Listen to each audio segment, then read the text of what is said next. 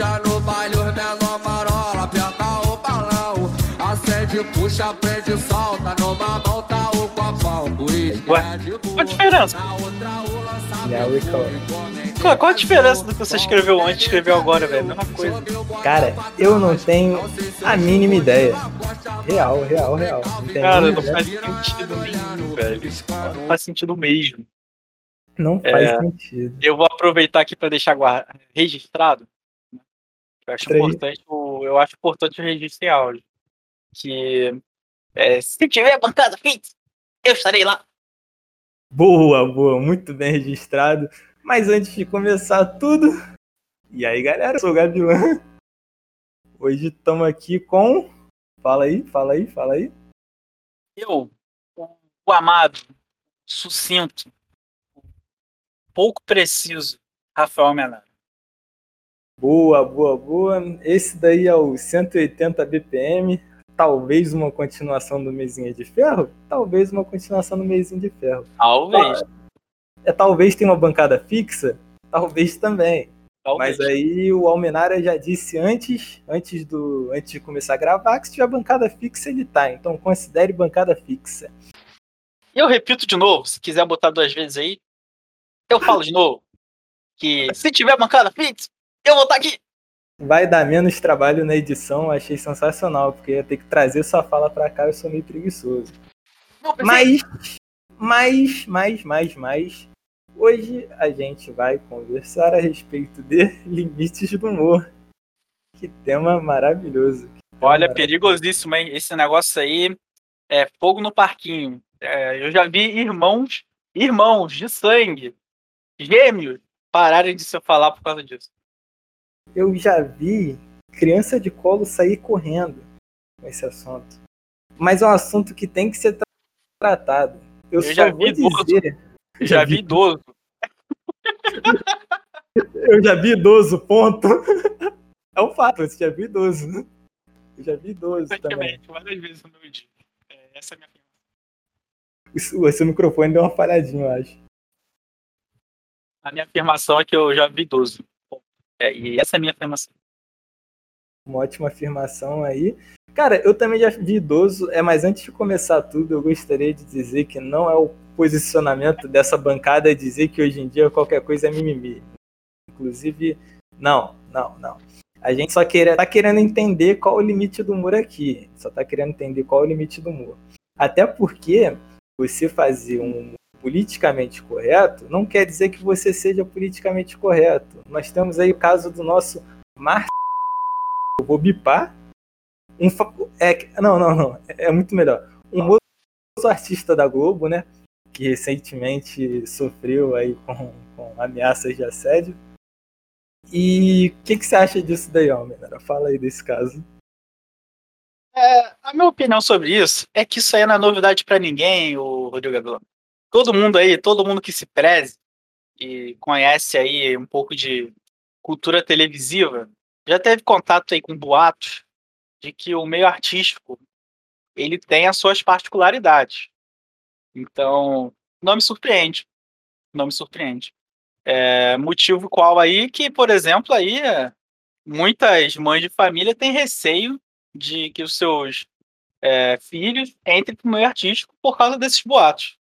E, e, e, esse- e esses vazamentos, né, esses escândalos, por assim dizer, confirmam os boatos.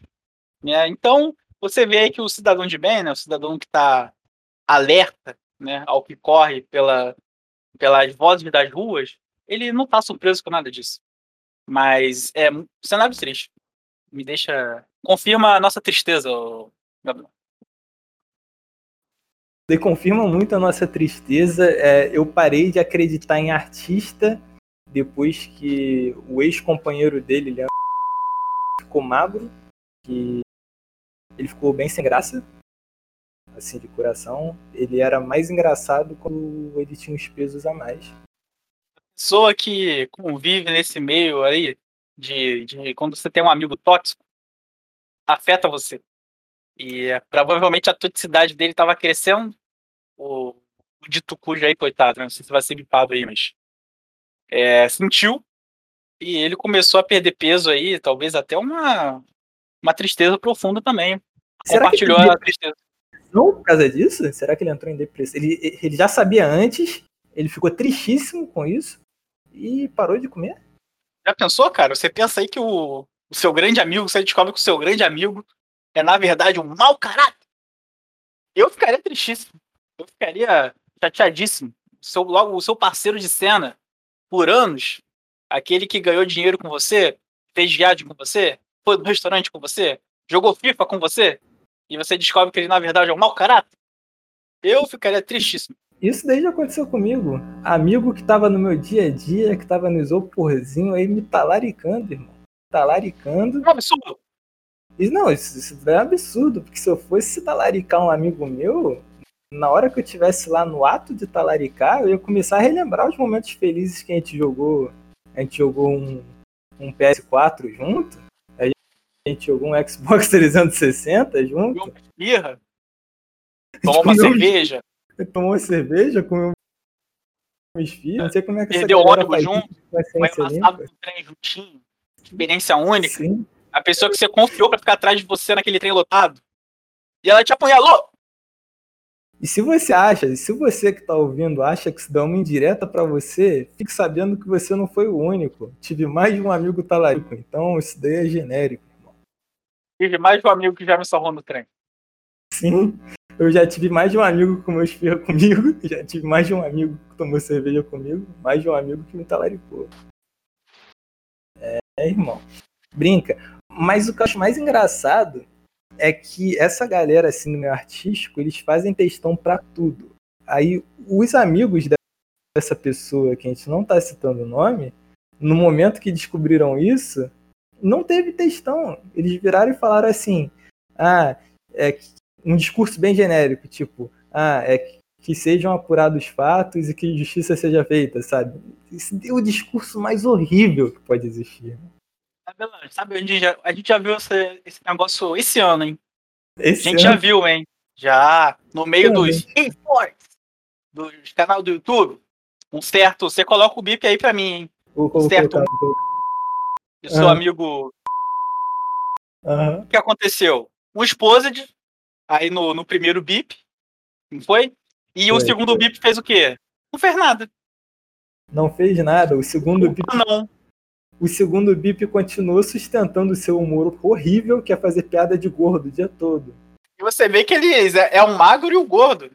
Igual o que a gente estava falando anteriormente, né? É o magro É. e o gordo da TV Globo e o magro e o gordo do YouTube. Curiosamente, o mago, os dois magros são mau caráter. A né? diferença, a diferença é que o- um dos gordos entrou em depressão e emagreceu, e o outro não. E o outro continua gordo. Sim. Pelo menos o que emagreceu se arrependeu. Tá seguindo uma vida melhor. Ponto positivo pra ele. Inclusive, é, esse daí, esse daí que emagreceu, cara, se você parar pra pensar aqui, há um tempo ele já não faz algo junto, né, com o rapaz que deu ruim. Será que será? Será que foi por isso, cara? Mas é claro, Rogerinho, é óbvio, garoto. Ele já sabia disso aí há muito tempo.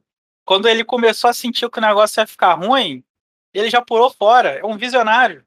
É um visionário da merda. Eu tenho que aplaudir, cara. Eu tenho que aplaudir, porque não é qualquer um que tem esse tipo de visão, de visão para você olhar e falar, "Ai, vai dar ruim, vou sair do bar. É qualquer um. Por quê? Porque eu conheço inúmeras pessoas que falam o seguinte. E eu acredito no que elas falam, porque eu sou um homem de coração muito puro. É, Elas dizem assim: artista você só gosta quando você não conhece. Quando você passa a conhecer, você vê que artista só tem doente mental, cara. Eles se acham os reis do mundo. É por isso que se esse podcast um dia começar a fazer sucesso, vou excluir esse podcast. Porque eu, se E ficar se um dia famoso, você ficar famoso, se você ficar famoso e eu não, nojo. eu vou te excluir da minha lista de amizade. Sim, sim. Sem dó. Aí daqui a, aí daqui a dois anos, ó, ó, olha as coincidências. Coincidência. Olha as coincidências. É dupla que tá, que tá fazendo aí bagulho junto. Será que no futuro aí vai rolar uma denúncia em cima da gente? Eu queria falar uma coisa, hein? A história se repete, você é o magro dessa dupla. É isso que é tenso. É isso que é tenso. Eu já Lava comecei, minhas mãos. Eu já comecei aqui, já comecei a excluir os meus posts antigos da- das minhas redes sociais, né? Pra gente já ficar imune a esse negócio aí, porque eu, não- eu tava até conversando mais cedo com, com um amigo meu que eu não conheço uma pessoa, um famoso que ainda não foi cancelado. Eu acho que não tem ninguém que tá saindo impune disso, cara. O Jonga, que é um. Aliás, um famoso rapper, recentemente aí tá passando por um processo de cancelamento porque ele fez um show no meio do. no meio do coronavírus, né?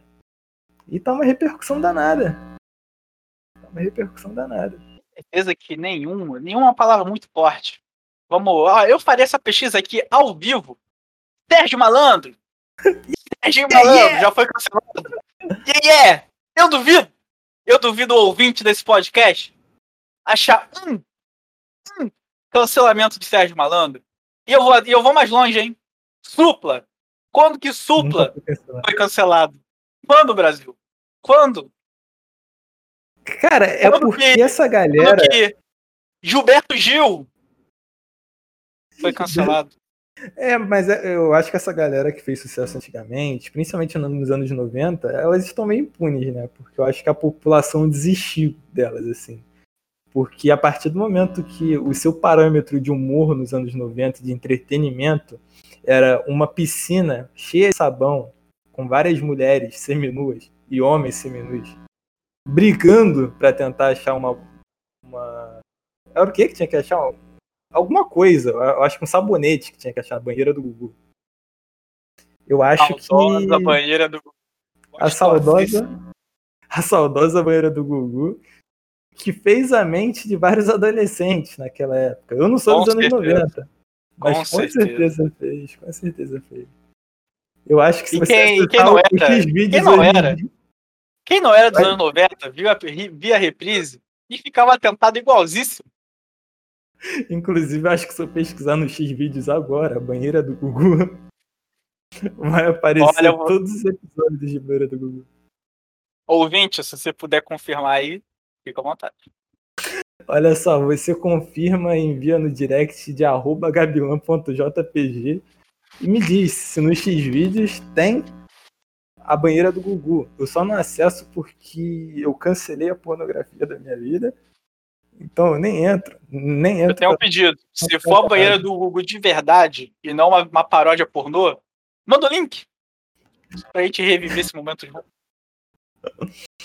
É, irmão. Até, até porque tem paródia pornô pra tudo, né? Nesse mundo. mundo mundo Olha, eu já, já fiquei assustado. Umas paródias que, sinceramente, eu preferia nunca ter ouvido falar. Então, é porque, assim, eu acredito que a gente cresceu nos anos 2000, né?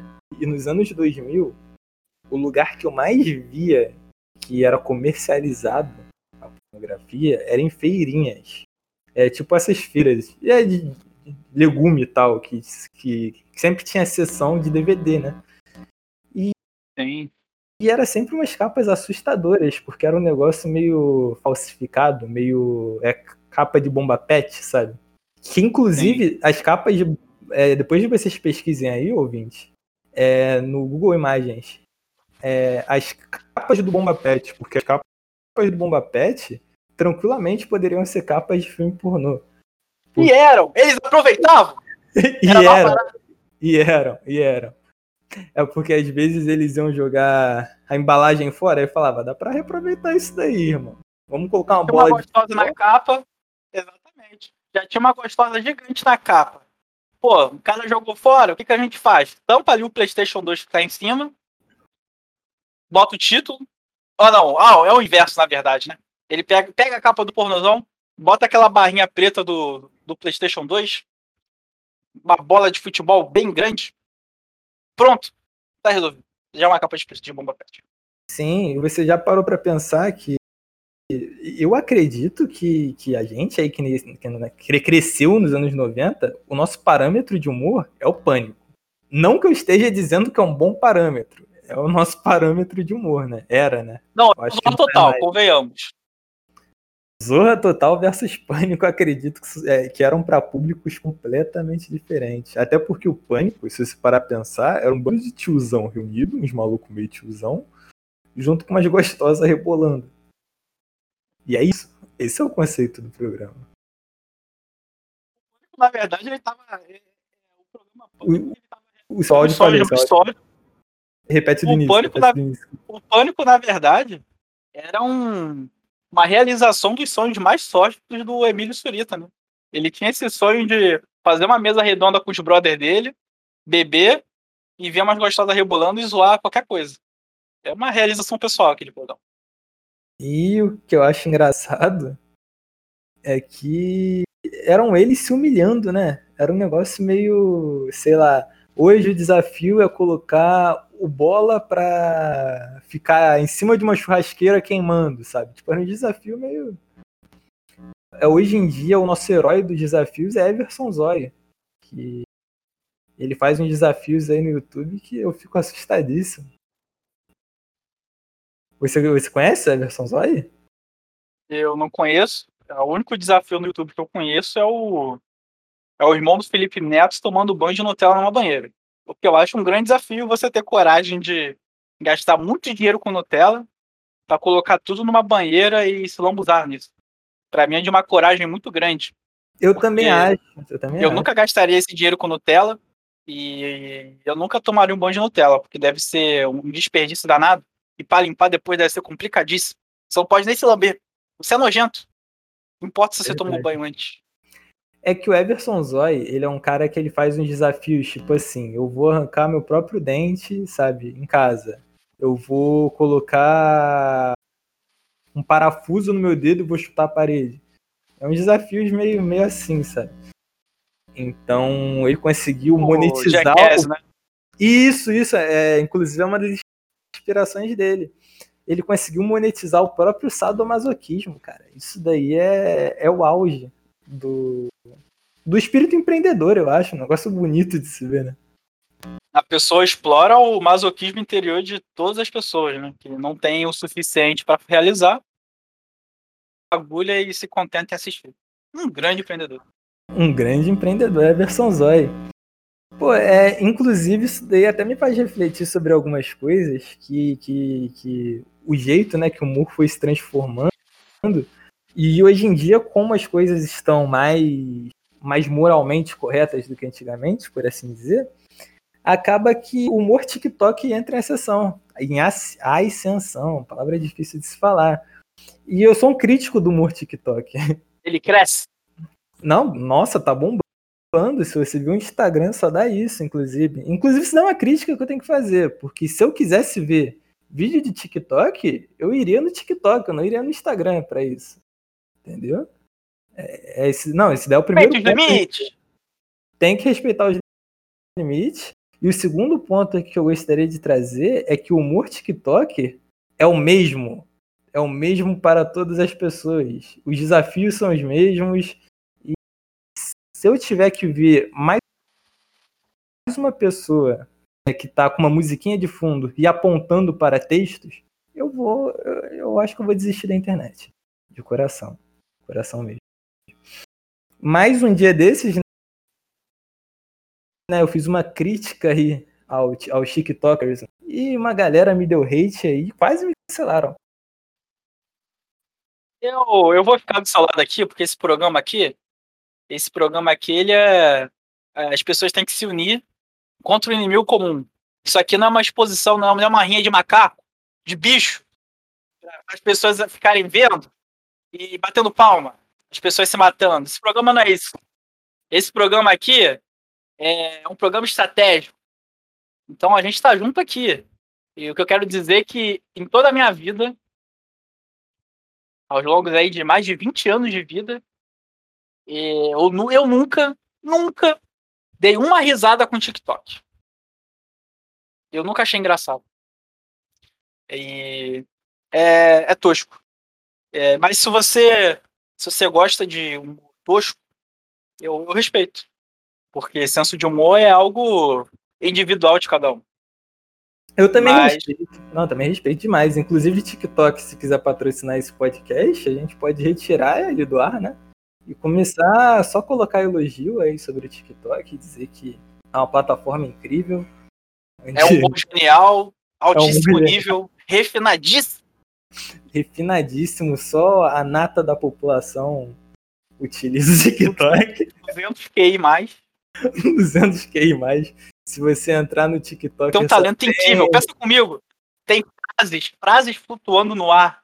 E você tem que apontar para frases flutuantes enquanto dança. Dificílimo. É um nível de coordenação motora que eu não tenho. Eu também não tenho essa coordenação motora, não. É, se você quiser participar aí da, da, da rede social TikTok, o- o- é, você tem que fazer um teste de QI antes de entrar. Aqueles testes que você tem que colocar o triângulo em cima do triângulo, o círculo em cima do Você círculo. tem que ter carteira de motorista classe D. Classe D. Pra Sim. você ter a coordenação motora necessária para fazer a exposição do, do desafio. Tem Classe que ser capaz de dirigir um caminhão. É esse nível do TikTok. E, É, é- muito comprometimento. e não pode reprovar o psicotécnico da autoescola. Eu já reprovei, então não poderia. Você, é, você não poderia, não, cara. Psicotécnico tem que ser assim, tem que quase gabaritar o negócio. Sabe, sabe os pauzinhos? Sabe os pauzinhos? Meu irmão, tem que ser um milhão de pauzinho ali alinhadíssimo. O seu psicotécnico também foi esse? O meu foi esse daí mesmo. Não, isso aí é tudo igual, rapaz. Isso aí, isso aí é padronizado do Detran, irmão. Tem que fazer os pauzinhos. Tem que fazer os pauzinhos alinhados. E não, é, e você tem que gabaritar, então não pode ter um pauzinho torto. Eu gostaria de saber dos intelectuais que ouvem o 1080 BPM, a alta nata da psicologia, tem alguma explicação científica de se você consegue fazer várias retas alinhadas, você é uma pessoa psicotecnicamente aprovada. Eu não sei responder isso, mas acredito que não faz muito sentido na minha cabeça, não. Mas eu posso estar errado. Se você tem esse conhecimento e tem coragem de participar aqui desse programa, manda uma DM pra gente. Próximo Manda. programa aí, quem sabe você não tá aqui na, explicando aqui pra gente ao vivo. Quem sabe você não esteja na bancada, porque essa bancada aqui na minha cabeça vai ser um negócio muito louco. Que existem vários candidatos à bancada e vai ser um rodízio muito maluco. Porque é, é os únicos que se disponibilizam a ter um momento na semana conturbada para gravar sou eu, Almenara. Isso aqui é comprometimento com a profissão, meu amigo. E a Isso falta de comprometimento com as nossas de verdade, né, também. É, mas isso aí a gente torce aí para as pessoas envolvidas nunca descobrirem. Não, as pessoas envolvidas nunca vão descobrir, até porque a gente está gravando às 10 horas da noite de uma terça-feira, terça-feira, né? É verdade. E nesse momento, nesse momento não é para ninguém estar trabalhando. O máximo que você pode estar fazendo é estudando para a faculdade. Você tá Até trabalhando, porque ou você é piloto de avião, ou você é porteiro. Qualquer outra Verdade. coisa, é- você não devia estar trabalhando. Inclusive, um abraço aí para nossa audiência que está em portarias do Brasil tudo aí, garantindo a Forte segurança. Um abraço, um abraço. É, eu acredito que metade da nossa audiência deve ser de porteiro e a outra metade deve ser de piloto de avião. Sim, nós temos dois ouvintes, o Cleiton, porteiro, e o Ederson, aviador. Um abraço, Ederson. Um beijo para você. me deixa né? emocionante. Eu lembro quando ele se formou e fez o primeiro voo oficial dele. Foi lindíssimo. Eu chorei, eu chorei. É, enquanto isso, nosso amigo porteiro tava, tava chorando também. Ele acompanhou toda a montaria. Foi lindo. Foi lindo, foi lindo, cara. Foi maravilhoso. E nós vamos chegando aí aos 26 minutos de episódio. É, eu acredito que 20 minutos é um tempo ótimo aí pra ficar, pra ouvir no ônibus, pra. Se bem que não tá podendo pegar ônibus, mas se quiser também pode. E você tem algum recado final? Ó, Rafael Almenara. Meu recado final é que todas as formas de amor são válidas. Esse é o meu recado. Sim, é, o meu recado, belíssimo recado, inclusive, todas as formas de amor são válidas. É, e eu gostaria de dar um recado final, aproveitar que esse é o primeiro episódio do 1080 BPM. É, eu não quero que no futuro a, é, venha um, uma santa pessoa e diga o seguinte: eu gostava mais do 1080 na época que eles não se posicionavam politicamente. Então eu só gostaria de dizer que aqui só tem esquerdista safado. Eu gostaria de deixar isso de claro desde o início. Deixa mais claro ainda. Eu não achei claro o suficiente. Eu vou deixar mais claro. Aqui só tem anarquista safado. Isso, então, só tem anarquista. Se você tem, tem sonhos de um Estado grande, forte, eu não gosto de você. Se você tem sonho de Estado grande e forte, ou de empresas grandes e fortes, a gente não concorda muito com isso. A gente é a favor de todo mundo virar índio. Isso é meu sonho, inclusive. Eu não ouvi o que tu falou. Eu tentei imitar um grito de guerra indígena. Indígena. Inclusive, eu tô gravando esse podcast pelado aí pra homenagear. Obrigado a Eu também só tô de indígena. tanguinha. Obrigado, nossa audiência indígena. Sim, o piloto de avião é indígena. e podemos finalizar aí esse podcast antes que ele vá longe. Ele tem, o roteiro ele tem um amigo indígena também. Ele tem um amigo indígena que é o, o piloto de avião indígena. Isso. E vamos acabar esse podcast antes que ele vá longe demais. Um abraço, galera, e até mais. Tchau, tchau. Se cuidem!